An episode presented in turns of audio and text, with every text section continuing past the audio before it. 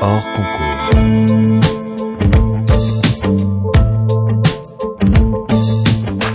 Bonjour à tous, bienvenue dans votre podcast hors concours, une petite heure de conversation décontractée pour donner la parole à ceux qui font la ville d'aujourd'hui. Ce programme vous est présenté par Equiton, matériaux de façade développés avec et pour les architectes en partenariat avec le magazine web thema.archi. Je suis David Habitant et je vous présente notre invité. Bonjour Simon Tessou. Bonjour David. Architecte, vous avez fondé l'atelier du Rouget en 2000, au sein duquel vous répondez à des commandes diverses, des bâtiments bien sûr, au programme en tout genre, mais aussi des aménagements urbains et paysagers, toujours très humbles, très justes, la frugalité comme un fil rouge pour construire une halle de marché à Mandaille-Saint-Julien ou réhabiliter une tribune de stade à Aurillac. Nous allons avoir l'occasion de présenter quelques-uns de ces projets afin de comprendre quelle est la méthode qui en est à l'origine.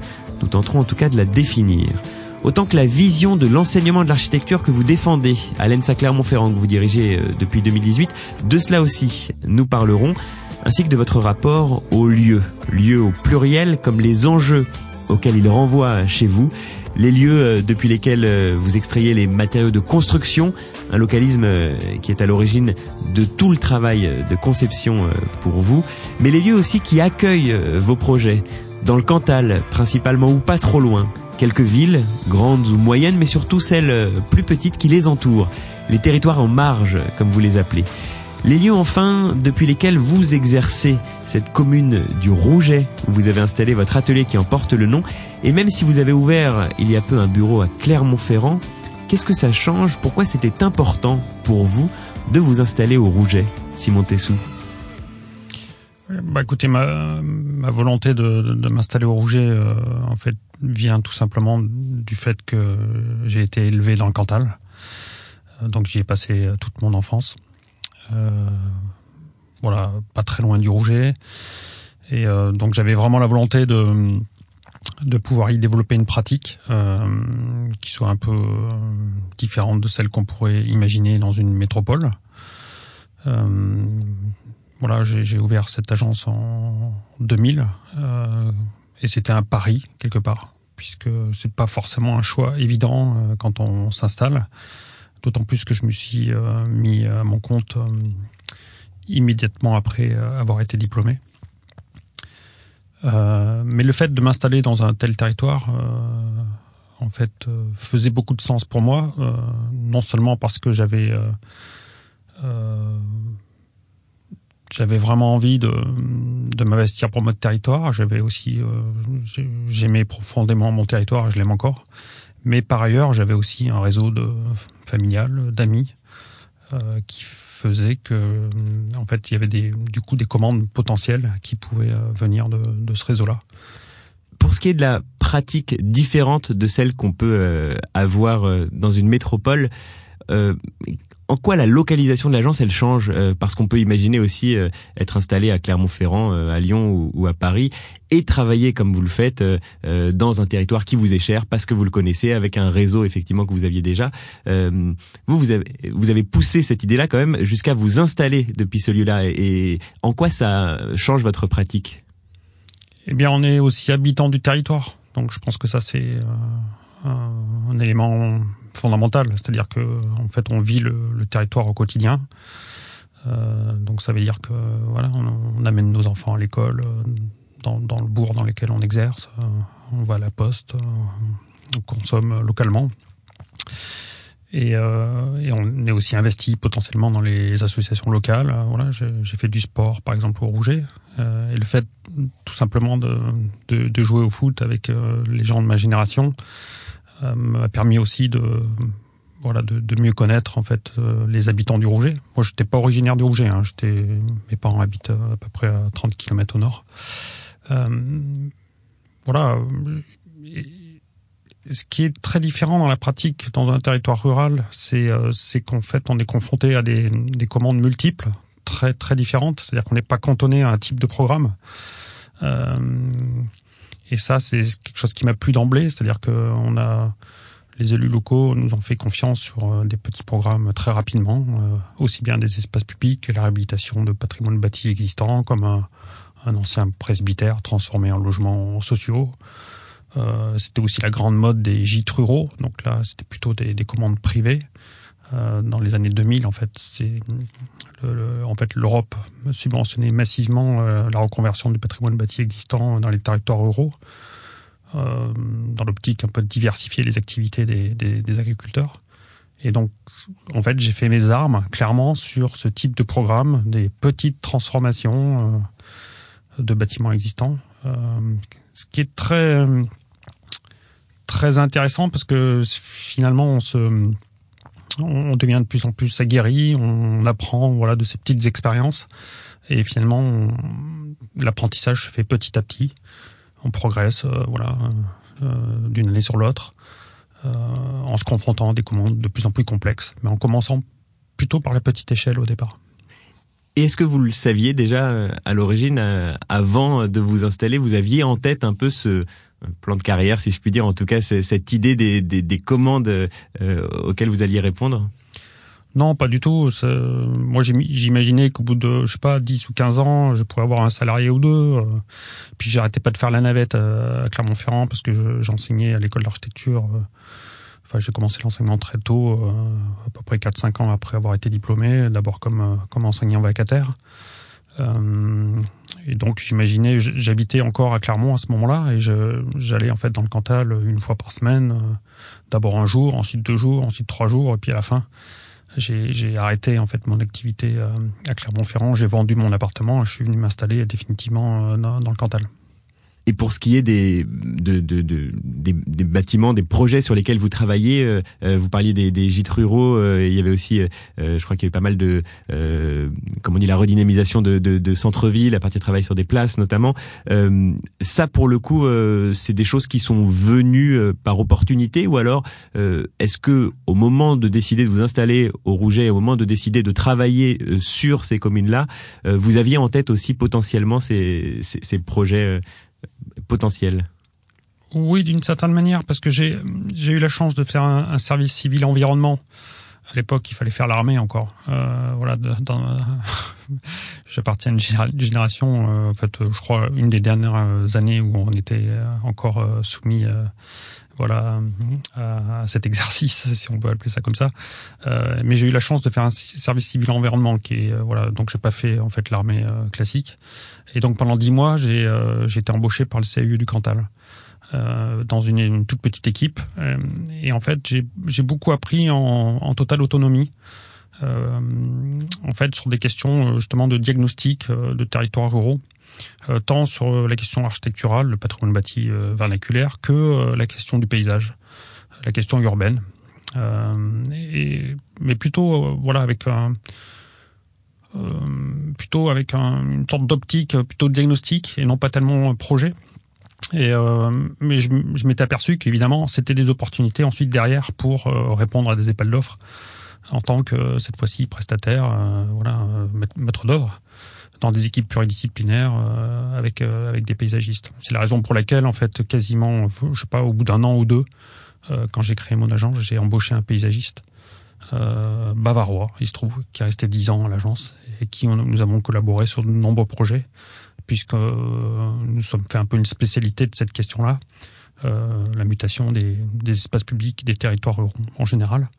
Et donc on répondait à beaucoup d'appels d'offres lancés par en fait des petites collectivités rurales euh, avec des programmes qui étaient largement financés par le, conseil départemental, avec des financements européens aussi, bien sûr. Mais est-ce que euh, vous en connaissez d'autres, euh, des architectes comme vous, qui, sont sur ces projets-là, ou en tout cas à l'échelle de la manière dont on parle de l'architecture dans la presse architecturale, il y a que vous qui représentez cette lignée-là, on va dire? Non, il y en a d'autres. Il y a des, des, des, amis comme Boris Boucher euh, euh, et, des générations plus plus euh, plus anciennes comme Bernard Quiraud, voilà, installé à PEM, euh, avec qui j'ai largement sympathisé parce qu'on avait des pratiques, on va dire non pas semblables parce que lui il est plutôt sur la question de l'édifice, mais mais voilà on s'est beaucoup retrouvé sur des problématiques qui étaient les nôtres avec voilà de Euh, la volonté aussi de travailler sur des projets où il n'y a pas forcément en fait euh, un tas de filtres comme on peut le rencontrer dans, les métropoles, euh, des assistants maîtrise d'ouvrage, des programmistes, des, des architectes conseils. Ça c'est un peu, je trouve le gros avantage de, de la pratique dans les territoires ruraux, c'est que vous êtes au contact direct avec le commanditaire. Et ça, ça change tout d'une certaine manière, même si vous devez faire preuve en fait de beaucoup de pédagogie, éventuellement même vous avez la nécessité de reformuler la, commande euh, pour qu'elle euh, soit un peu plus pertinente, plus précise. Euh, donc c'est un, gros travail chronophage, mais qui est assez passionnant en fait, parce qu'on se sent vraiment utile. Mais justement, et tout à l'heure vous parliez de tout ce travail de diagnostic que vous avez connu dès votre expérience au CAIE. parfois, certains de vos projets, on a l'impression qu'ils sont à peine plus qu'un diagnostic. comment dire on sent le diagnostic dans le projet, tant le projet parfois peut être euh, très très fin. Est-ce que ça aussi c'est c'est issu de, de toute cette euh, période-là euh, où vous ne construisiez pas, mais vous avez vous aviez déjà un œil sur ce qui se faisait? Peut-être. Après moi j'ai un, c'est possible. En même temps, je je pense que le diagnostic se construit quand on élabore le projet et et en même temps quand on fait un diagnostic, on est déjà dans le projet. C'est-à-dire que quelque part, euh, pour moi, on ne peut pas avoir une pure euh, dichotomie entre la question du diagnostic et la question projectuelle. Euh, les deux sont, en fait, s'interpénètrent, sont très, enfin, se superposent et s'entremêlent. Mais à, toutes les échelles, c'est valable aussi pour des projets plus gros, ceux justement où on a habituellement tous les filtres dont vous parliez tout à l'heure? Je pense aussi, oui, je, je pense aussi. Aujourd'hui, quand on fait une étude urbaine, par exemple, pour une petite localité de, je sais pas moi, 4 ou 5 000 habitants, en fait, quand on établit son diagnostic de cette localité, on est déjà, euh, on est déjà dans le projet, quoi. C'est, parce que c'est comme ça qu'on sait ce qu'on doit raconter dans le diagnostic quelque part. Euh, sinon, en fait, on produit un, quelque chose d'un peu stérile. Euh, qui, qui va être un peu désincarné et qui ne servira pas à l'équipe de maîtrise d'œuvre qui interviendra derrière. Euh, donc moi je crois beaucoup à ça, c'est-à-dire que finalement quand on fait un diagnostic, on le flèche projet tout de suite. Enfin en tout cas moi c'est ce que je raconte toujours à, mes équipes. Et alors comment ça se euh, retrouve euh, ensuite dans le projet? Je pense à il y, a un projet qui m'avait plutôt marqué par sa taille. On est à Saint-Ilide dans le Cantal là encore. Et vous avez une intervention qui est qui est minime qu'on n'aurait pas forcément donné à un architecte. Est-ce que vous pouvez nous la raconter? Oui, c'est une belle histoire. Euh. En fait, il se trouve que c'est Saint-Hilide est en fait un, un, bourg dans lequel euh, voilà je enfin pour lequel j'ai des attaches parce que bon mes grands-parents euh, paternels paternels y sont enterrés. et en fait, la collectivité nous a en fait passé une petite commande qui consistait à en fait transformer, réhabiliter l'ancien foirail. Et en fait, c'était une période. Foirail, pardon.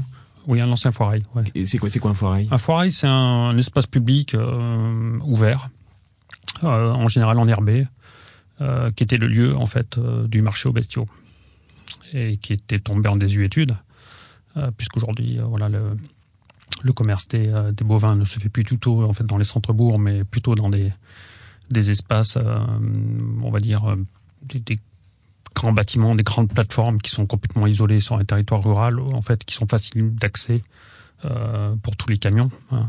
Finalement, toutes ces activités en fait agricoles qui étaient dans, dans les centres-bourgs encore jusqu'à la deuxième guerre mondiale, a migré en fait dans des grands centres. Euh, voilà, euh, tout ça a été concentré et finalement, voilà, il y a aujourd'hui des camions entiers qui partent régulièrement en Espagne ou surtout en Italie. Et donc, ce foirail tombé en désuétude, en fait, euh, pendant quelques décennies, euh, chaque, élu est allé de son intervention, euh, une petite aire de jeu, une, enceinte pour protéger les enfants de la circulation automobile, des plantations stéréotypées, voilà, des aménagements, voilà, quand en fait, il y a beaucoup de maîtres d'ouvrage qui ont un peu horreur du vide. Et donc, voilà, ça, devenait une espèce d'espace euh, complètement encombré. Alors que euh, depuis ce point, de, depuis ce, ce on a une vue spectaculaire sur, la, sur les monts du Cantal. Et puis qu'il est aussi caractérisé par un, un, très très beau chêne centenaire et une croix. Et en fait, le projet euh, était très simple. en fait, c'était c'était un projet que je, j'appelle un projet en soustraction, c'est-à-dire qu'en fait, en gros, on a enlevé beaucoup de choses, rétabli un chemin, et c'est tout. Au départ, j'avais j'avais demandé un relevé de géomètre pour pouvoir faire un projet un peu plus ambitieux. Pendant six mois, j'ai pas eu de nouvelles. Et en fait, j'ai compris qu'il fallait procéder autrement. Euh, c'est-à-dire être sur des, une prestation beaucoup plus minime, euh, beaucoup plus frugale. Euh, voilà, ça coûtait 2000 euros d'honoraires à la collectivité, 20 000 euros de travaux pour réaménager, je sais pas moi, 5, allez, 3, entre 3 et 5 000 mètres carrés. Donc ça, c'est des projets qui me, plaisent beaucoup, mais qui demandent beaucoup d'expérience aussi. Il faut pas se leurrer. C'est-à-dire que en fait, j'ai produit un seul dessin au deux centièmes à main levée, et ensuite j'ai fait quatre réunions de chantier avec un terrassier qui était un peu euh, ma main. Euh, enfin, comment dire, comme un, un, sculpteur quoi, qui vient euh, finalement sculpter le, le, terrain, retrouver en fait un nivellement qui soit intéressant et pas plus. Aujourd'hui, on continue d'ailleurs à travailler pour la collectivité sur un projet plus euh, plus riche entre guillemets, qui est en fait le réménagement des abords de l'église, euh, qui, comme dans beaucoup de bourgs, en fait, avait fait l'objet en fait d'un aménagement très routier, euh, héritage de, de, la période moderne, hein, où la, la, voiture et l'hygiénisme étaient érigés en dogme. Euh, c'est ce qu'on trouve dans tous les villages de France, hein, avec cet héritage encore très prégnant. Et donc là, euh, le projet consiste à surtout décrouter en fait tout, tout, l'enrobé, retrouver euh, finalement euh, des espaces enherbés au pied de l'église, euh, fabriquer un parvis, mettre en valeur le chêne centenaire qui qui est implanté devant le, le porche de l'église, retrouver quelques murs, quelques bancs, et c'est tout quoi. Sur le précédent projet, vous disiez à l'instant les honoraires à 2000 euros. Je pense qu'il n'y a pas beaucoup d'architectes qui gagnent les prix que vous gagnez. Euh, on vous retrouve souvent quand même, et notamment ces dernières années, euh, lauréat de, de, de, pas mal de prix. Pas beaucoup d'architectes, je disais, qui gagnent ces prix-là et qui font des projets avec des honoraires à ce niveau-là c'est quoi? C'est un, un, engagement qui va un petit peu euh, au-delà euh, de votre mission ou alors non, c'est le prix juste pour une prestation? En fait, les honoraires sont calculés sur le temps passé, non plus en fait sur euh, sur un montant des travaux. En fait, la, mon travail a été assez minime, hein, c'est-à-dire que c'est un plan. voilà, j'ai mis peut-être une heure pour le dessiner, un plan dessiné à la main, encore une fois au deux centièmes c'est là où vous parlez d'expérience, c'est-à-dire que euh, pour le faire en une heure ce dessin, parce que euh, il faut voir les images effectivement du projet et se rendre compte effectivement combien avec euh, ce tracé du chemin, avec le fait d'avoir extrait effectivement quelques objets encombrants sur ce lieu-là, on redécouvre le lieu vraiment. Et c'est d'autres expériences qui vous permettent de dire tiens bah on va mettre le chemin de cette manière-là et on va enfin libérer ce lieu. Absolument. Je pense que en sortant de l'école, j'aurais jamais eu euh, ni le culot ni l'expérience pour proposer en fait une telle euh, manière de procéder. Je pense que voilà, c'est après 15 euh, à 20 ans d'expérience qu'on est suffisamment en confiance pour pouvoir proposer une telle démarche, mais finalement qui qui qui fonctionne assez bien. Moi, je pense que l'architecte aujourd'hui, surtout dans ces territoires-là, enfin comment dire, euh, il se doit justement de savoir à quel moment il faut lâcher le crayon euh, et puis travailler un petit peu autrement. Et à d'autres moments, au contraire, euh, être extrêmement précis dans la définition des ouvrages, comme on a pu le faire par exemple pour le projet de Chalier que tu connais bien puisqu'on on s'était on s'y était rencontrés c'est comme ça qu'on s'est rencontrés effectivement on avait visité donc ce, ce, ce, ce village ce, ce, petit centre euh, comment comment on appelle ça c'est un un village rue voilà sur un, sur une crête euh, qui surplombe un, méandre de, de la Truyère qui est un affluent du Lot où là, en fait, on a tout dessiné, euh, je sais pas moi, au dixième, euh, avec une extrême définition des ouvrages. Mais je pense que justement, là, il est nécessaire aujourd'hui de, voilà, de finalement de multiplier les, enfin comment dire, de faire coïncider différentes pratiques avec différentes méthodes de, de conception. Euh, L'une n'excluant pas l'autre. Euh, et ça, j'insiste beaucoup là-dessus.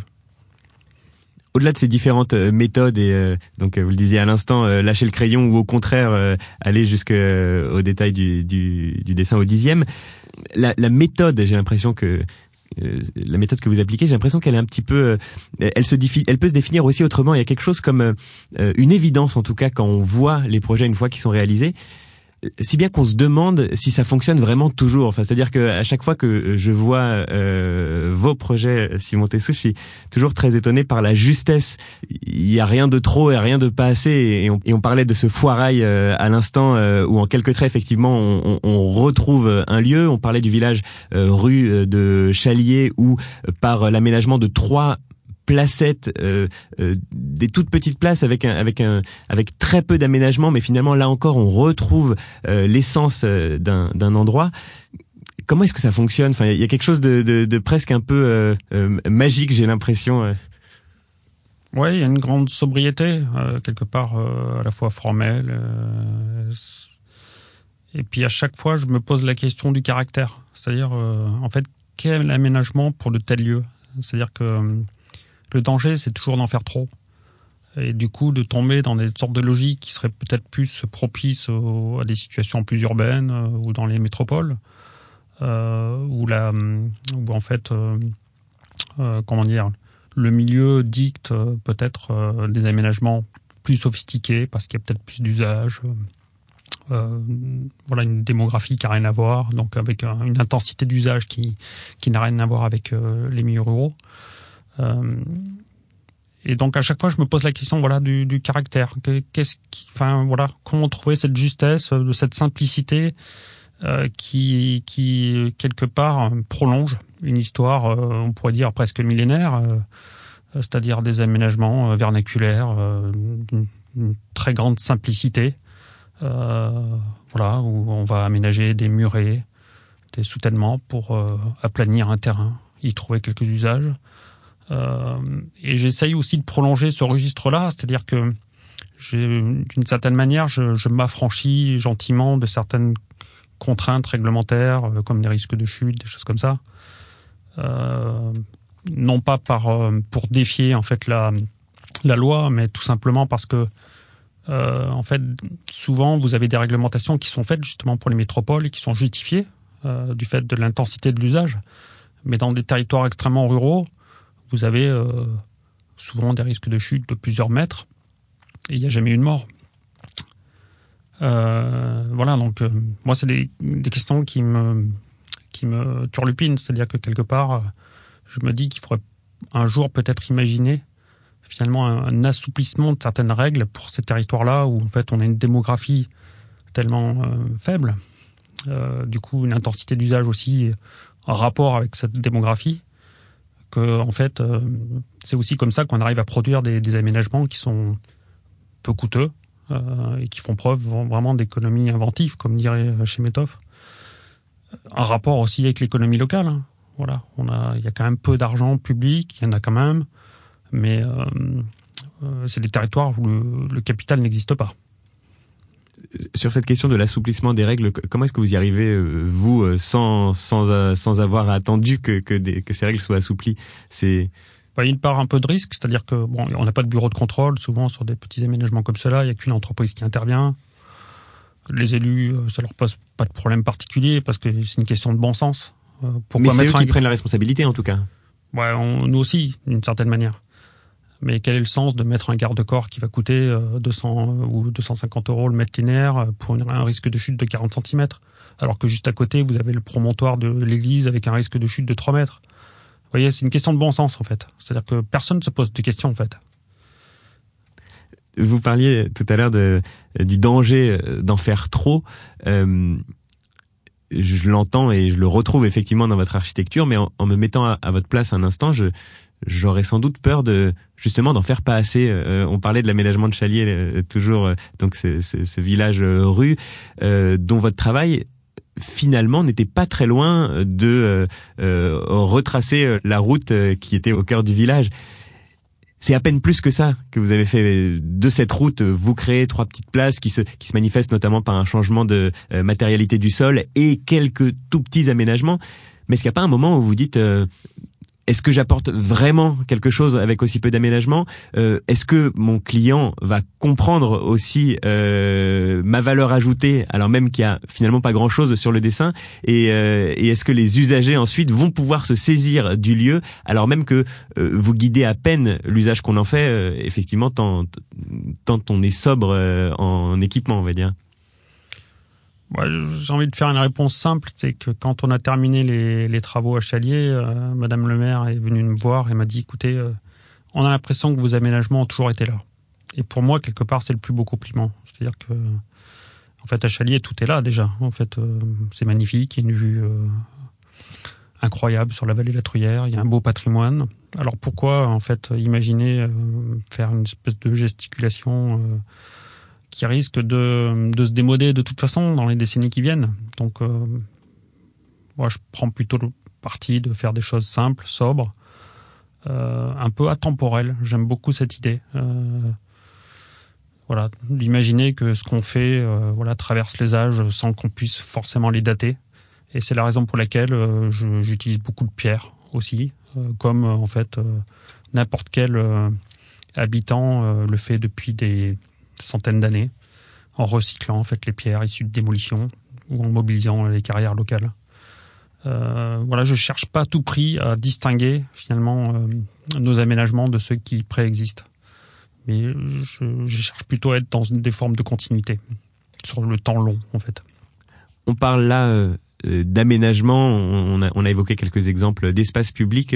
Comment est-ce que ça se traduit dans le bâtiment, ces réflexions? Alors dans le bâtiment, c'est peut-être un peu différent. Euh, où on a des, voilà, par exemple notre immeuble Rouget. Euh, vous avez conçu euh, vous-même le, bâtiment de là où vous travaillez? Oui, c'est ça. Donc c'est un petit immeuble en plein centre-bourg qui regroupe à la fois notre agence d'architecture sur des niveaux et puis j'habite au-dessus dans un duplex. Il y a deux autres logements derrière. nous avons décidé de voilà d'habiter et de construire dans le centre-bourg. Euh, plutôt que voilà sur un terrain en périphérique du bourg qui nous avait été proposé par par les élus locaux. Et, là, il s'agit, euh, je trouve, dans cette architecture-là, plutôt de répondre aux enjeux du 21e siècle, qui sont pas ceux du 20e ni ceux du 19e. Donc euh, le Rouget est plutôt caractérisé par une architecture en pierre assez classique, voilà, avec des ouvertures, voilà, somme toute classiques, verticales, assez parcimonieuses, comme on peut le voir un peu partout. Et là, euh, pour cet immeuble-là, on a vraiment cherché à capter en fait l'énergie solaire, la restituer par déphasage à l'intérieur. Euh, ensuite, travailler du coup sur le contrôle solaire. Et puis surtout, on a tout construit avec du bois local, issu d'une forêt familiale, euh, une forêt de Douglas qui a été plantée il y a à peu près 60-70 ans, et dans laquelle nous avons fait une éclaircie et utilisé en fait toute cette ressource-là pour pour construire l'édifice, tant pour les ossatures que pour le bardage, pour tous les latages intérieurs, la menuiserie intérieure, etc. Et donc, évidemment, ça produit une architecture qui est très différente de celle du centre-bourg et qui, euh, voilà, qui, qui est pas consensuelle, euh, du moins à la campagne. Voilà, parce qu'il faut imaginer que la culture architecturale à la campagne n'est pas n'est pas quelque chose de, de très développé. Donc, euh, donc voilà, c'est ça peut, enfin ça dénote euh, clairement. Je pense pas que le maire euh, ou la maire vous ait dit cette fois qu'on dirait que votre bâtiment a toujours été là. Non, absolument, absolument. Et en même temps, dans dans l'idée, on poursuit l'histoire du Rouget. Hein, le Rouget est une histoire très particulière hein, puisque à la fin du 19e siècle, le, bourg n'existait pas. en fait, le Rouget a été créé euh, suite à, la mise en œuvre d'une voie ferrée entre, Figeac et Aurillac.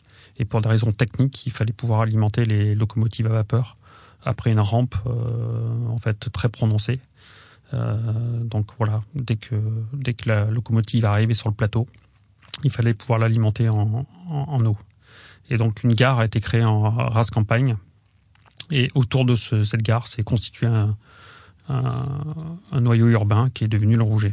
Ah, donc on est sur une histoire très récente. Euh, voilà, une histoire récente, euh, du coup, et puis surtout avec euh, finalement des habitants euh, qui est pas du tout représentative de la population cantalouse à cette époque-là, à savoir plutôt des familles d'agriculteurs. Mais là, c'était plutôt des entrepreneurs, des commerçants, des hôteliers, des marchands de vin, de bois, qui en fait se sont installés autour de la gare. Et donc c'est vraiment une, plutôt un village d'entrepreneurs. Et l'architecture s'égrène le long des, anciens chemins ruraux, euh, et plutôt sous forme de, de, bâtiments un peu autonomes, avec des extensions qui viennent euh, se rajouter. Et donc dans la morphologie de l'immeuble, on a imaginé ça, c'est-à-dire un bâtiment principal et des sortes d'extensions simultanées, qui reprend l'histoire du Rouget avec des cours, qui est un motif qu'on retrouve euh, dans, tout, dans, dans toute la, traverse du bourg, ainsi que des, petites venelles qui mettent en rapport les deux rues, puisque notre immeuble en fait s'adresse sur deux rues.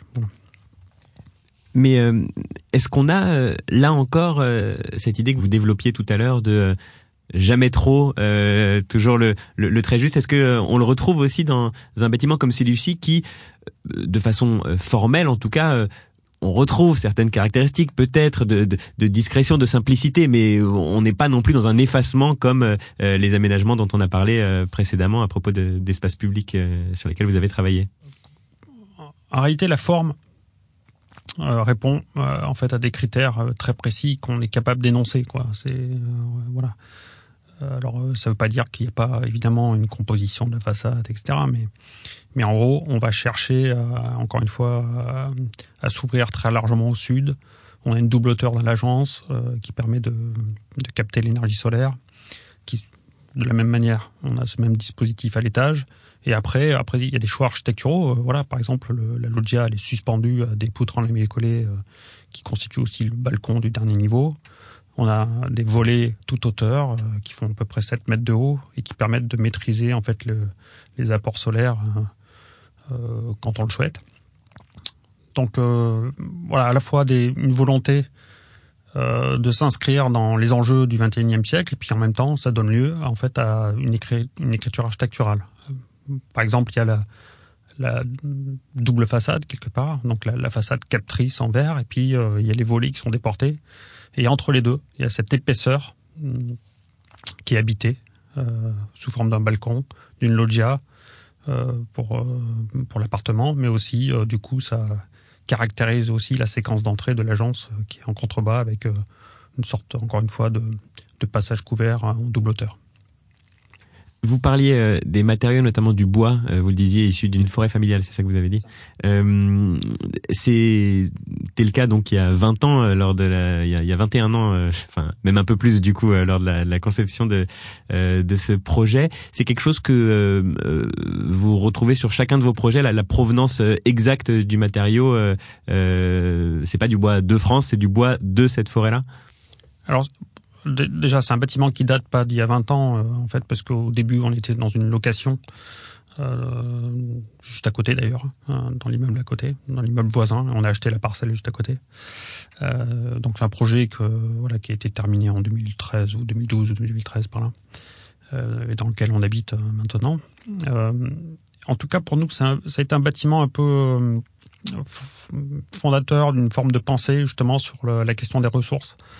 Euh, c'est un bâtiment un peu expérimental quoi pour nous, c'est-à-dire euh, d'imaginer un peu comme un chef de cuisine qui euh, connaît chaque ingrédient et qui est, capable d'en assurer la traçabilité.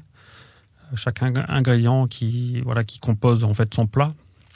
En fait, c'est l'idée de, de faire la même chose pour un architecte, c'est-à-dire imaginer qu'on est capable de tracer chaque morceau de bois qu'on met en œuvre dans, dans un bâtiment. Et euh, à partir de ce projet-là, on a conduit effectivement énormément de projets euh, et on continue aujourd'hui euh, avec des structures bois dont on maîtrise très souvent, pas tout le temps, ça serait ça serait mentir de le dire, mais très souvent en fait la provenance du, bois, puisqu'on est dans une région, le Massif central, qui a subi un exode rural très important, qui s'est accéléré après la deuxième guerre mondiale et, euh, et pour lesquels en fait euh, l'État a largement subventionné euh, en fait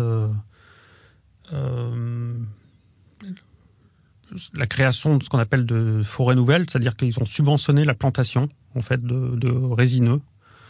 C'est ce qu'on appelle voilà l'enrésinement de, tout le massif central pour finalement transformer, convertir en fait des, des pâturages en, en forêt. Il euh, faut imaginer que le Massif central était plutôt composé de, de forêts, en fait, en fait, euh, plutôt de, de feuillus. Euh, il y a beaucoup de parcelles donc qui ont été plantées en résineux. Et aujourd'hui, ces bois arrivent à maturité.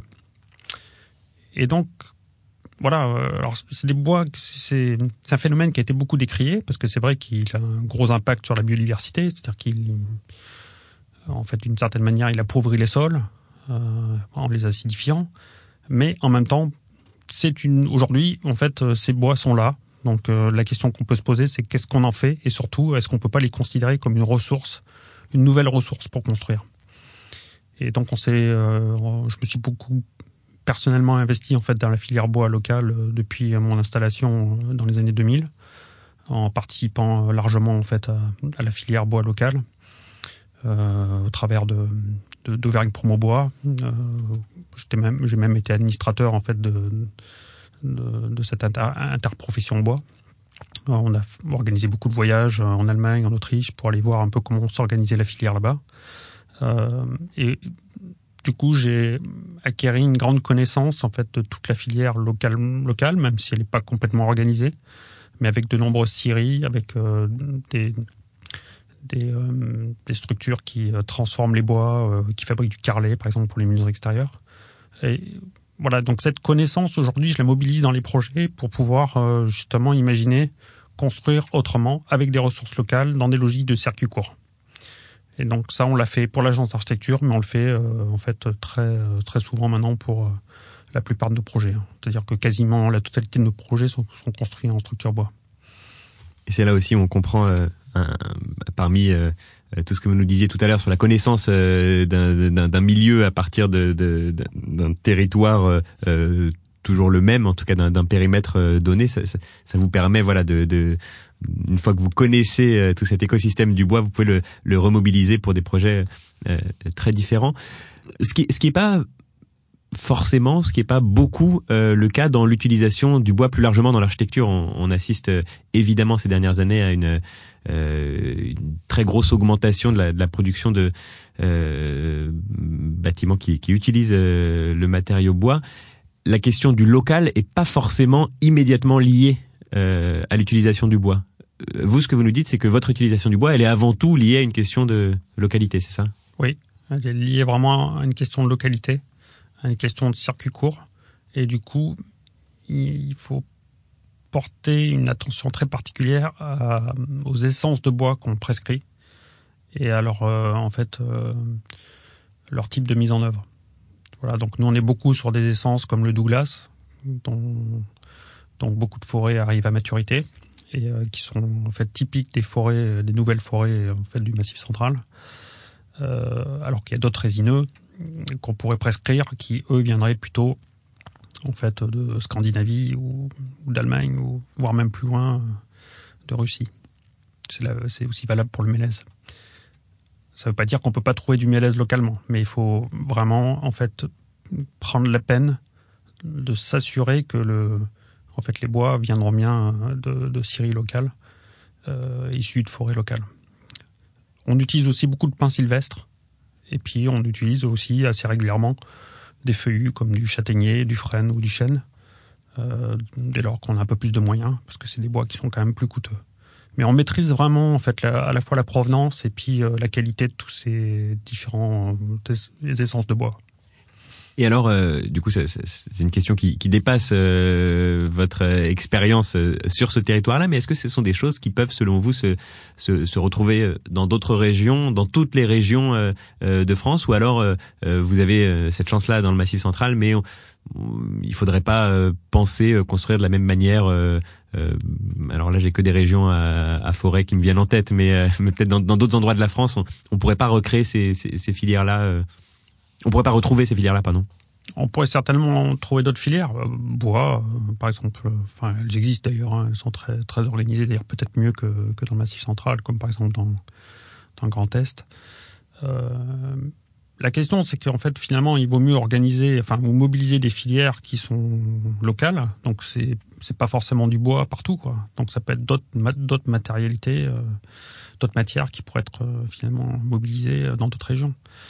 Euh, la question, c'est surtout de savoir, euh, voilà, qu'est-ce qu'on peut mobiliser, quels sont les finalement les, gisements, et ensuite de penser son architecture à partir de ces gisements. Alors c'est pas forcément le bois, encore une fois. Mais alors, euh, quand la réflexion va dans ce sens-là, ça, ça va jusqu'à euh, quel niveau du projet Est-ce que ça vous amène à envisager d'utiliser du bois plutôt que euh, autre matériau? Certes, mais est-ce que ça va jusqu'à qualifier le bois en question? Est-ce que ça implique des, des sections particulières? Est-ce que ça implique voilà une certaine utilisation du bois plutôt qu'une autre en connaissant la filière en question? Oui, tout à fait. C'est en fait, on va dessiner et concevoir les technologies en fonction des, gisements dont on dispose. puis il y a, aussi le facteur coût qui rentre en ligne de compte. Vous voyez, par exemple, on a fait un, immeuble de R 4, R 6 qu'on a livré en 2014 à peu près à Royac suite à l'expérience justement de, notre petit immeuble au Rouget, et tous les planchers sont en structure bois. Et en fait, la plupart des projets en plancher bois en France aujourd'hui reprennent le modèle, on va dire, de l'Europe centrale, c'est-à-dire des, plutôt des, planchers en KLH, non panneaux contre-collés.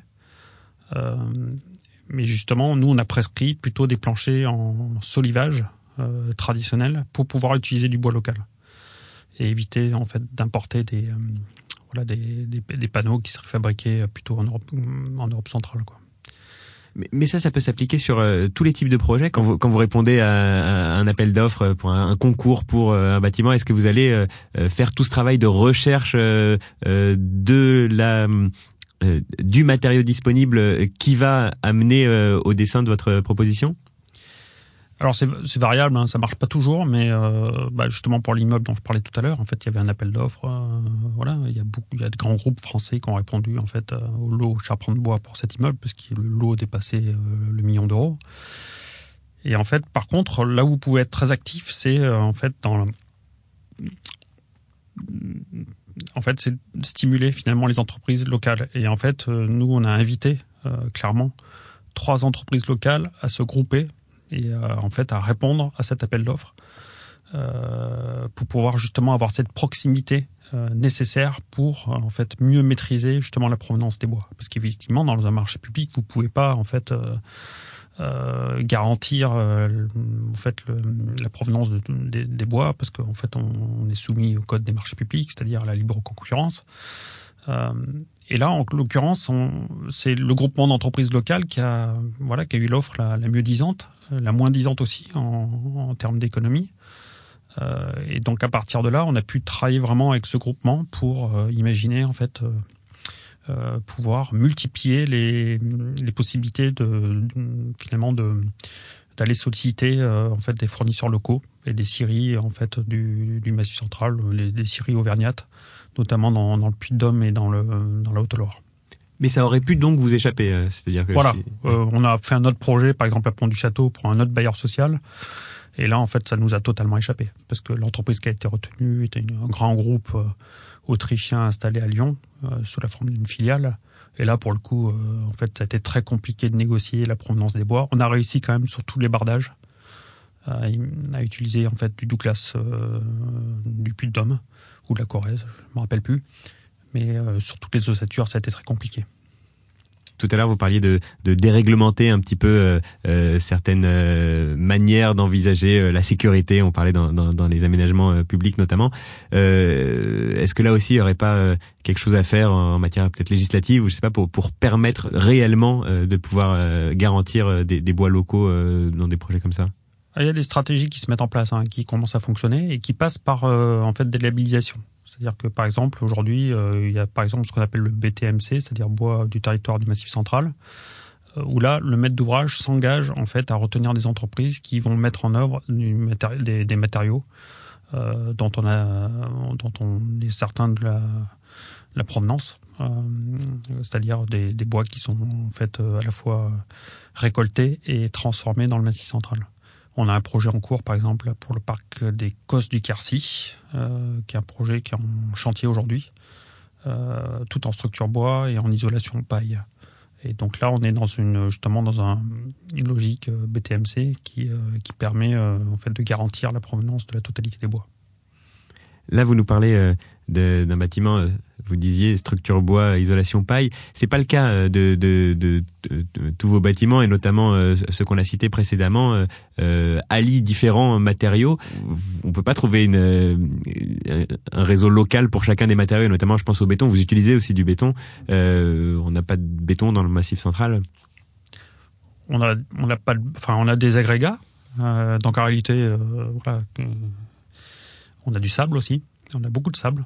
Euh, très proche du Rouget. Il y a des carrières de sable très importantes en réalité, puisqu'en fait on est sur un sous-sol composé de granit qui se décompose.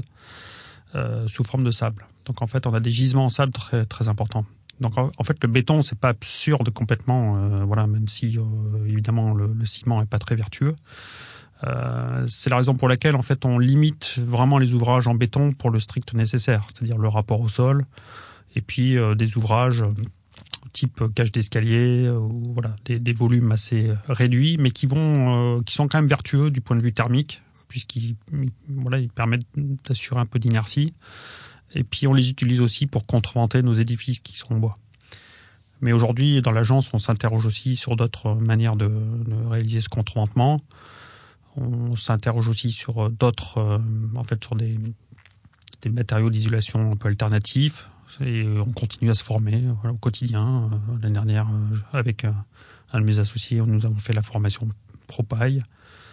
Voilà, l'idée c'est aussi voilà de, pouvoir continuer à se former, continuer à imaginer, diversifier notre manière de concevoir l'architecture et de la produire pour terminer euh, sur, sur la question des matériaux, euh, on a parlé du bois, il n'y a pas que du bois hein, dans, dans, votre architecture, je, je, précise, parce que ce petit extrait de notre conversation pourrait le, le, laisser penser, mais, mais vous avez toute une palette. Non, mais on peut, enfin, sur la question des matériaux, euh, en fait, il y a aussi la pierre hein, qu'on mobilise beaucoup, mais plutôt sur les espaces publics. Parce qu'il y a un truc intéressant dans notre région, c'est qu'en fait, on a des, des mauvais maçons en béton. Enfin, comment dire, ils savent pas faire le béton correctement. Donc en fait, nous, c'est notre raison pour laquelle on, réduit euh, la part du, béton dans la construction, parce que tout simplement, il n'y a pas de savoir-faire, c'est-à-dire que nos maçons n'aiment pas brancher le béton.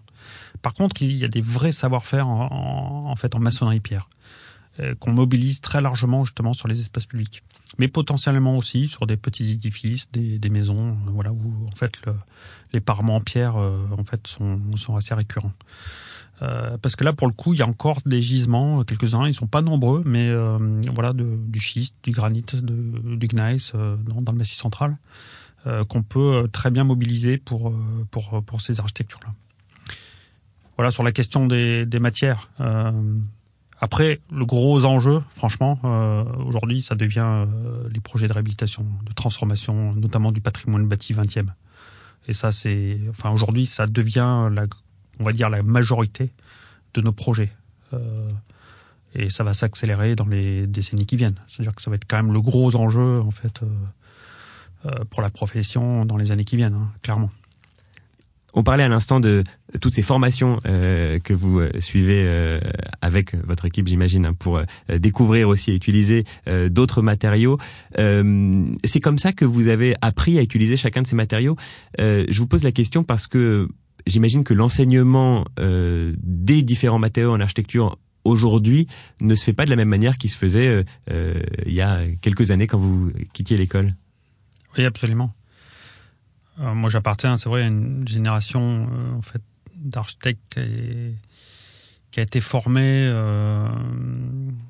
avec une vision assez abstraite de l'architecture. Hein. C'est-à-dire qu'on nous, on nous apprenait à être des virtuoses de l'espace plus qu'à euh, plus qu'à mobiliser en fait des, des, matériaux et des ressources d'une manière très euh, précise et avec des, lo des logiques constructives. Euh. Les fameux deux traits euh, à l'intérieur desquels on, on oui. a 30 cm d'écart, mais on sait pas vraiment euh, comment ils sont remplis, quoi. Ouais, c'est ça.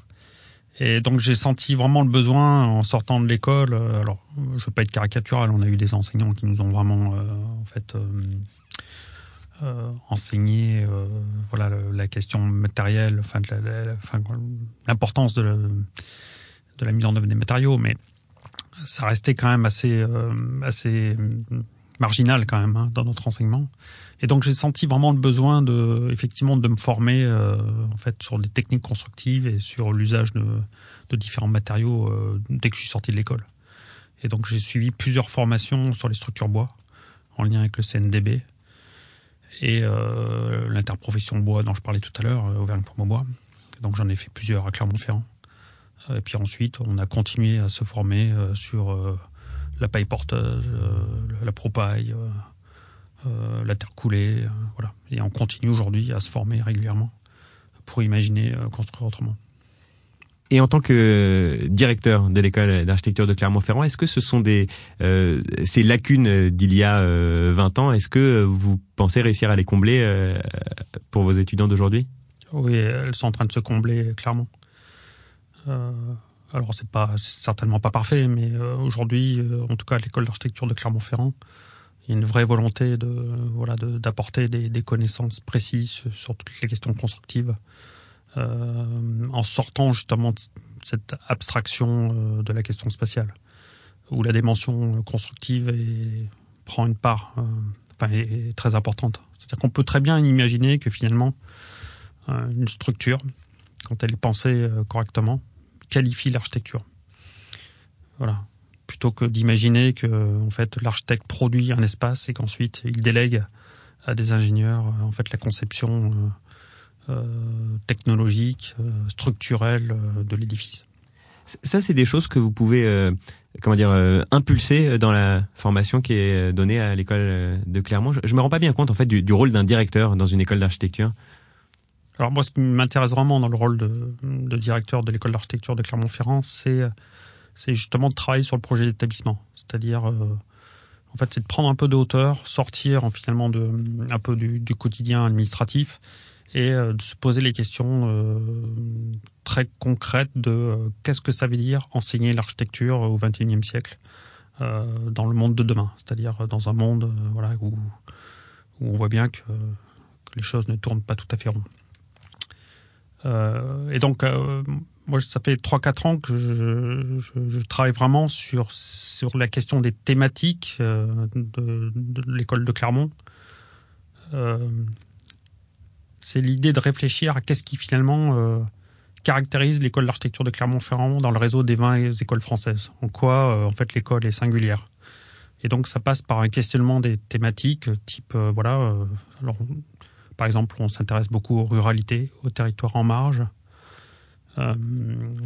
bien sûr à la question de la transition écologique, à la régénération des territoires, mais ça passe aussi par une vraie réflexion justement sur, en fait,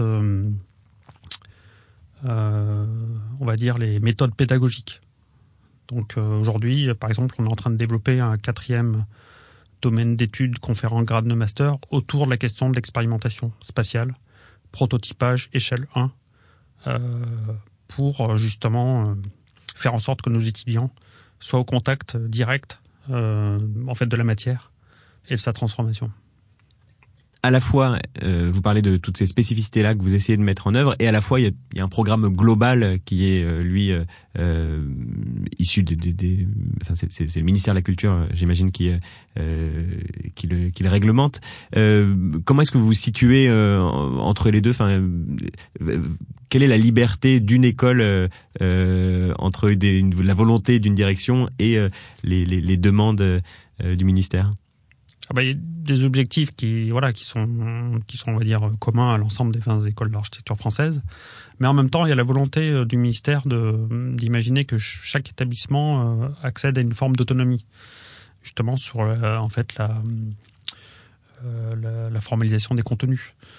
Et donc c'est là-dessus qu'on travaille beaucoup, nous, finalement, d'imaginer en quoi l'école d'architecture de Clermont-Ferrand, en fait, travaille sur des thématiques qui sont euh, qui se distinguent euh, d'autres écoles, tout simplement, sans, sans chercher à être euh, forcément original. Hein, c'est pas c'est pas le sujet, mais ça être aussi en rapport finalement avec le territoire sur lequel on est installé. Euh, Clermont-Ferrand, c'est voilà, c'est une métropole, certes, mais c'est aussi en fait un territoire euh, large. Nous, on, on, a la volonté de d'imaginer que le, l'école d'architecture de Clermont-Ferrand s'adresse à l'ensemble du Massif central, en particulier l'Ouest Massif central, qui est, euh, un territoire caractérisé par euh, ses ruralités, par un réseau de petites et moyennes villes, euh, dont certaines sont en grande difficulté, avec une déprise démographique, économique qui se poursuit. Et, notre volonté, c'est de savoir aujourd'hui comment finalement positionner nos étudiants par rapport à finalement ce milieu qui est très singulier ça se construit au fur et à mesure euh, euh, tout ça. Quand est-ce que ça se met en œuvre réellement? C'est des, des, projets sur plusieurs années ou bien de, de, de rentrée en rentrée euh, euh Ce sont des nouveaux enseignements Alors c'est déjà très actif, hein, c'est déjà largement en cours. D'ailleurs, l'ADN de, de l'école d'architecture de Clermont-Ferrand est, fondé aussi sur une, une, pensée du devenir des ruralités.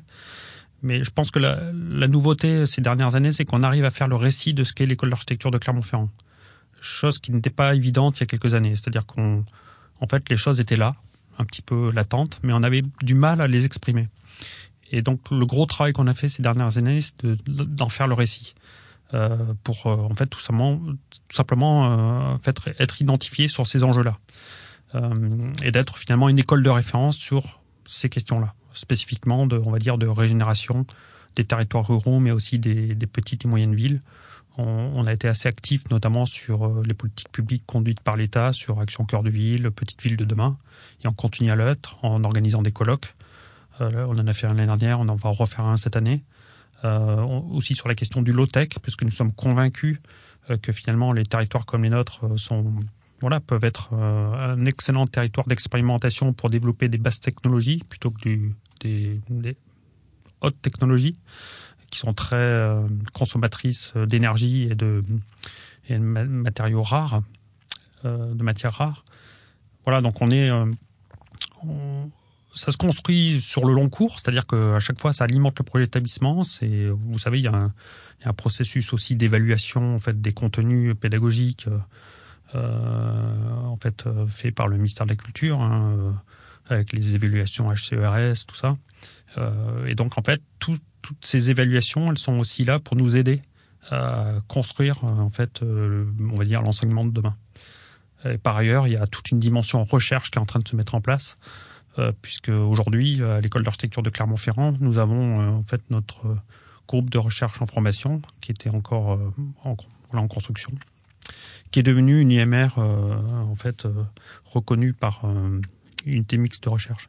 Voilà. reconnue par, les sourcils. voilà. Reconnue par, à la fois par le ministère de la Culture, mais par l'université Clermont-Auvergne. Et donc aujourd'hui, l'école d'architecture de Clermont-Ferrand est capable d'accompagner des doctorants sur, euh, plus particulièrement sur la thématique des marges, qui est l'objet de recherche de notre groupe de, euh, de, de, de, nos enseignants chercheurs.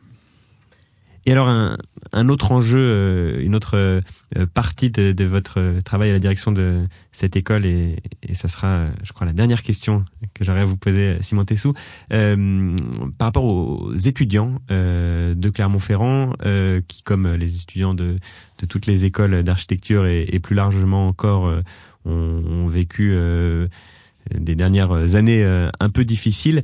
En architecture particulièrement, les, les, les difficultés liées au Covid euh, ont croisé des difficultés euh, plus euh, structurelle sur la manière d'enseigner l'architecture. Il y a eu beaucoup de remises en question dans, dans, dans beaucoup d'écoles. Alors euh, certaines, je pense à Montpellier, avec des, des, problématiques qui peuvent être propres à des situations euh, données, mais euh, plus largement, on entendait beaucoup de, de, mobilisation. On voit beaucoup sur les réseaux sociaux aussi des étudiants en architecture se, se mobiliser, ou au moins s'interroger sur la manière dont on enseigne l'architecture, parfois la trouvant en la trouvant trop théorique, parfois au contraire peut-être trop concrète. Est-ce que ce sont des des, euh, des réflexions aussi qui euh, sont venues euh, à vos oreilles de la part d'étudiants de, Clermont-Ferrand, par exemple?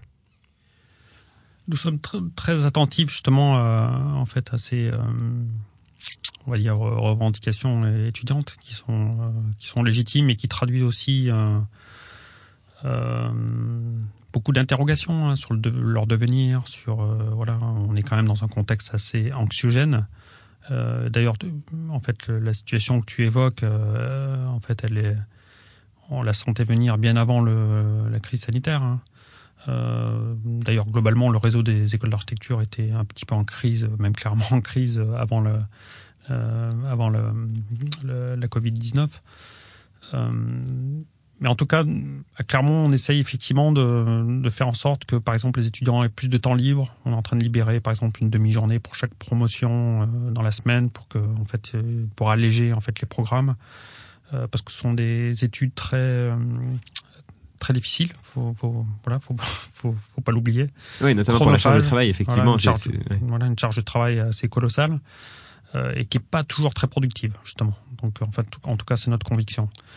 Euh, et puis, de toute façon, on est dans un contexte en fait qui, interroge tout le monde, y compris le, en fait, le corps enseignant, d'une certaine manière, parce que, en fait, aujourd'hui, on sent bien que nos sociétés occidentales sont en crise, euh, nous ont conduit à une impasse, et donc quelque part, c'est aussi le moment de se remettre nous-mêmes en question.